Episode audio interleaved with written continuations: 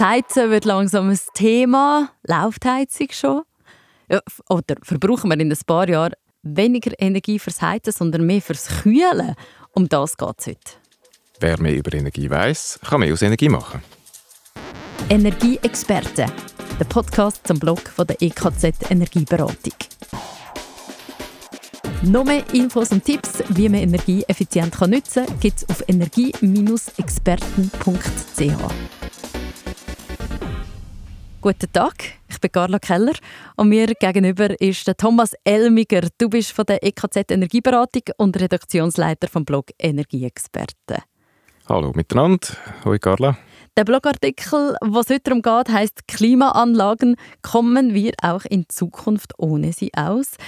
Wobei die Klimaanlagen eigentlich so die, die letzte Ausweichmöglichkeit ähm, ist. Davon haben wir es noch. Es geht vor allem auch darum, dass sich der Wärme- und Kältebedarf von Gebäuden verändert. Unser Fachjournalist Remo Bürgi hat dazu eine neue Untersuchung genauer angeschaut. Was hat er da gesehen? Der Igor Bossart von der Ostschweizer Fachhochschule hat untersucht, wie sich das zunehmend wärmere Klima auf den Energiebedarf zum Kühlen und Heizen auswirkt. Er hat verschiedene Studien verglichen und das auch mit den Klimaszenarien für die Schweiz abgestimmt, wo das National Center for Climate Services, also eine Bundesstelle, äh, erarbeitet hat. Mit den immer wärmeren Temperaturen werden wir im Winter weniger Energie zum Heizen brauchen. Im Sommer steigen allerdings Temperaturen auch in den Gebäuden. Vor allem während längerer Hitzeperioden kann es dann so warm werden, dass wir uns nicht mehr wohlfühlen und auch die Konzentrationsfähigkeit leidet. Um solche Zustände zu vermeiden, wird man dann die und im Büro häufiger müssen kühlen. Das wirft die Frage auf, ob wir in einigen Jahren mehr Energie fürs Kühlen als fürs Heizen brauchen. Wir schauen es noch genauer an. Beeindruckend habe ich auch gefunden ähm, in diesem Blogartikel, wenn der Klimaschutz nicht umgesetzt wird bis 2100, das Jahr oder 2100, dann muss in Wohnbauten in der Schweiz 40 bis 50 Prozent weniger geheizt werden. Man kann ja sagen, schon gut, wenn man weniger muss heizen muss. Aber dafür, eben, du hast es schon ein bisschen erwähnt, dafür dann eben das Kühlen, was ist denn energieintensiver? schlimmer, kühlen oder heizen? Es kommt ein bisschen darauf an, wie man es macht. Wenn wir Klimaanlagen und Luftwärmepumpen vergleichen, ist der Prozess im Prinzip der gleiche. Geräte sind technisch ähnlich und es funktioniert in beide Richtungen. Mit Klimaanlagen kann man übrigens auch sehr effizient heizen. In dem Fall eben Klimaanlagen oder Luftwärmepumpe handelt es sich um eine aktive Kühlung. Das braucht relativ viel Strom. Wer dagegen eine Erdsondenheizung hat, hat die Möglichkeit, mit deutlich weniger Energieaufwand zu kühlen. Weil das Wasser kühl aus dem Erdreich wieder raufkommt durch die Erdsonde, muss nur eine Zirkulationspumpe laufen, wo das Wasser durch das Leitungssystem im Haus befördert. Dann redet man auch von Free Cooling. Die passive Kühlung ist durch das deutlich effizienter als Heizen und zusätzlich gibt es dann einen Vorteil, wenn man Wärme in die Erdsonde zurückbefördert, wenn man im Sommer am Kühlen ist, dann profitiert das Heizen sogar noch davon und wird auch noch effizienter.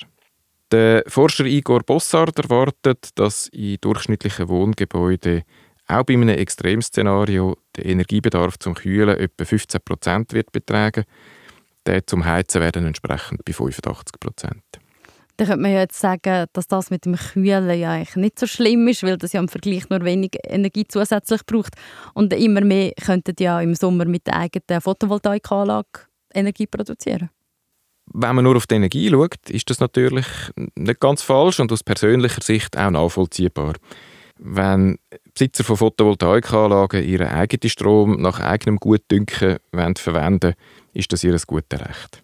Was man manchmal nicht so beachtet, ist, dass man aktuell im Schweizer Stromnetz noch keine überschüssige Solarenergie hat und eigentlich wäre es sinnvoller, weiterhin nur ein Minimum an Strom selber zu verbrauchen, was halt unbedingt nötig ist, und den Rest einspeisen, sodass es andere können nutzen können. Wenn doch einmal kurzfristig ein Überschuss besteht, haben wir ja Pumpspeicherseen in der Schweiz, wo man sehr gut kann nutzen kann, um beispielsweise Sonnenstrom für die Nacht zu speichern.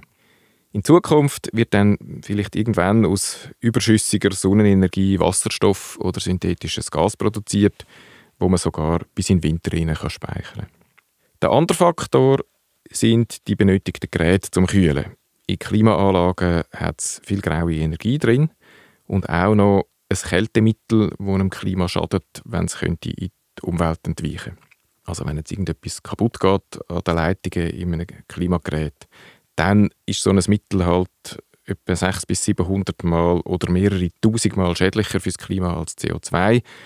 Und so kann eine kaputte Klimaanlage schnell mal einen Schaden anrichten, der einer Tonne CO2 oder mehr entspricht.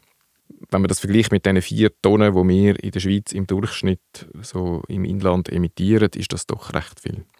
Darum sollten Klimaanlagen eigentlich immer das letzte Mittel sein, das man einsetzt, wenn alles andere nicht funktioniert hat beeindruckende Zahlen. Äh, die eine Seite sind ja private Gebäude zum Wohnen, die andere Seite sind Gebäude zum Schaffen. Wenn ich den Artikel lese, dann macht es dem eigentlich nicht so Sinn, wenn man viel so schicke Glasoberfläche einbaut in diesen neuen Gebäuden. Ja, viel Glas, viel Fenster führen dazu, dass sich Gebäude aller Art mehr aufheizen, während dem Wände Temperaturschwankungen eher reduzieren. In der modernen Architektur sind darum voll verglaste Fassaden nicht mehr so angesagt. Außerdem ist es wichtig, dort, wo es Fenster hat, dass man auch eine Aussenbeschattung hat. Da sind Lamellenstoren zum Beispiel eine sehr gute Lösung, wenn man sie auch flüssig braucht. Auch sollten Dächer und andere Gebäudevorsprünge so gestaltet sein, dass sie die Sommersonne von den Fenstern abhalten, dass sich eben Gebäude nicht so erhitzen. Aber die tiefstehende Wintersonne sollte können ins Haus scheinen und ein bisschen Wärme reintragen.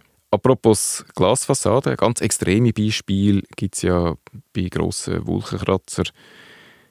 Unter anderem in London habe ich letztens so einen selbst besichtigt. Der heißt The Gherkin, was glaube ich Gürkli heißt, wenn man das übersetzt. Und das ist wirklich so eine Glasgurke, die da in der Landschaft steht. Und ich habe mich dann ein bisschen schlau gemacht und ein bisschen über das Gebäude recherchiert und von einem von den Architekten ein äh, interessantes Zitat gelesen. Er hat gesagt, sinngemäß, dass man ähm, heute nie mehr ein Gebäude auf diese Art würde bauen, weil man heute einfach weiß, dass das einen enormen Kühlbedarf produziert und nicht unbedingt die sinnvolle Art ist, zum Hochhäuser zu konstruieren. Und der Architekt ist notabene der Norman Foster. Der auch einen Energiepreis gestiftet hat. Ah, wirklich? Sogar? Oh, ei, ei, ei. Oder auf jeden Fall ist einer nach ihm benannt. Also, ah, ja? Schweizer Solarpreis kann man gewinnen, wenn man in der Schweiz ein besonders gutes Gebäude baut mit viel Solarenergie. Äh, und dort gibt es auch einen Norman Foster Award.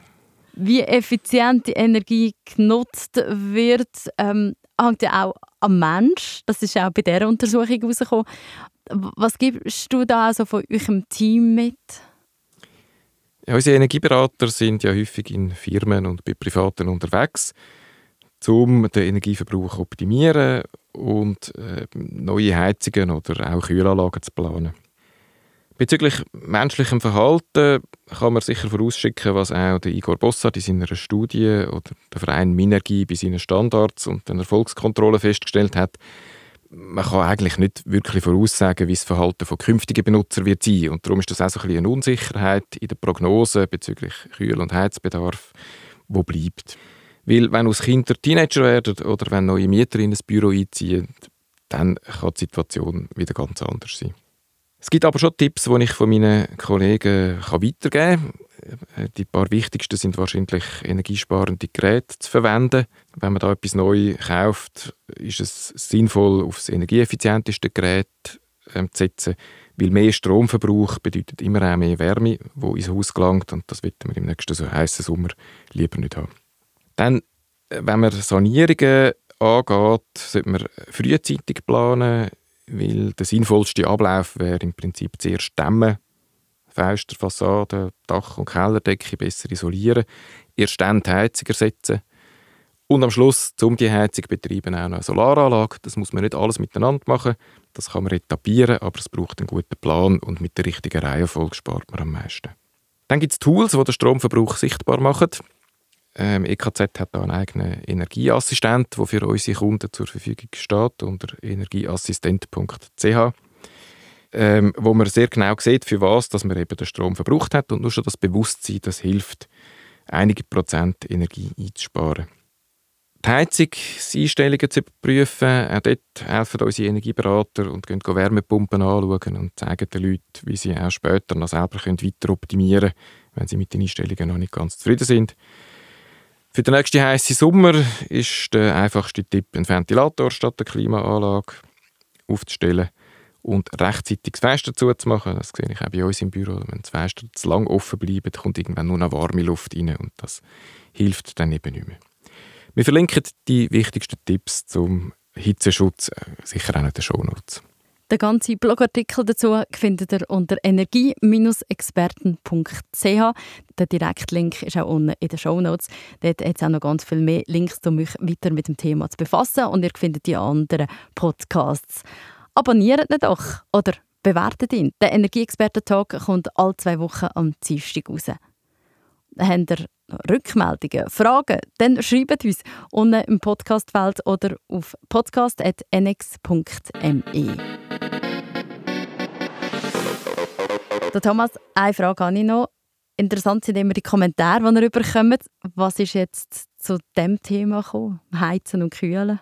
Der Adrian Schawalter hat auf Facebook kommentiert. Er ist einer, der häufig unsere Beiträge liest und kommentiert. Und offenbar ist er auch ein Fachmann. Er schreibt, dass Klimaanlagen wunderbar zum Heizen und zum Kühlen können verwendet werden Er sagt, sie seien so effizient wie seine teure Wärmepumpe mit Erdsonde und sie können auch ohne Probleme in Altbauten ohne Bodenheizung eingebaut werden. Es gibt fast nichts Besseres und Billigeres als eine Split-Klimaanlage. Nach dem Werbespot ähm, für Klimaanlagen muss man natürlich schnell ein bisschen überlegen, stimmt das auch wirklich? Und ähm, hat das so viel Vorteil? Das ist etwas, wo man im Moment in der Schweiz noch ein bisschen erforscht und anhand von Pilotprojekten probiert herauszufinden, wie gut das, das auch bei uns funktioniert. Aber es spricht eigentlich alles dafür. Also, und entsprechend sind wir uns da, glaube ich, ziemlich einig, dass man äh, das sollte überprüfen, wenn man zum Beispiel eine Elektrospeicherheizung jetzt im Moment hat. Die muss man ablösen bis im Jahr 2030. Und gute Nachfolgelösungen sind da rar. Da lohnt sich sicher mal einen Blick auf Klimageräte zum Heizen zu werfen. Energieexperten, der Podcast zum Blog von der EKZ Energieberatung. Von der Elektrizitätswerk vom Kanton Zürich. Die Idee und das Konzept ist von Thomas Elmiger, Gian Cavicelli und Carlo Keller. Der Blogartikel geschrieben hat der Remo Bürgi. Der Sound und das Mastering ist von Christina Baron. Ich bin Carla Keller, ich bin der Host und habe den Schnitt gemacht. Das ist eine Produktion von der Podcast Schmiedi.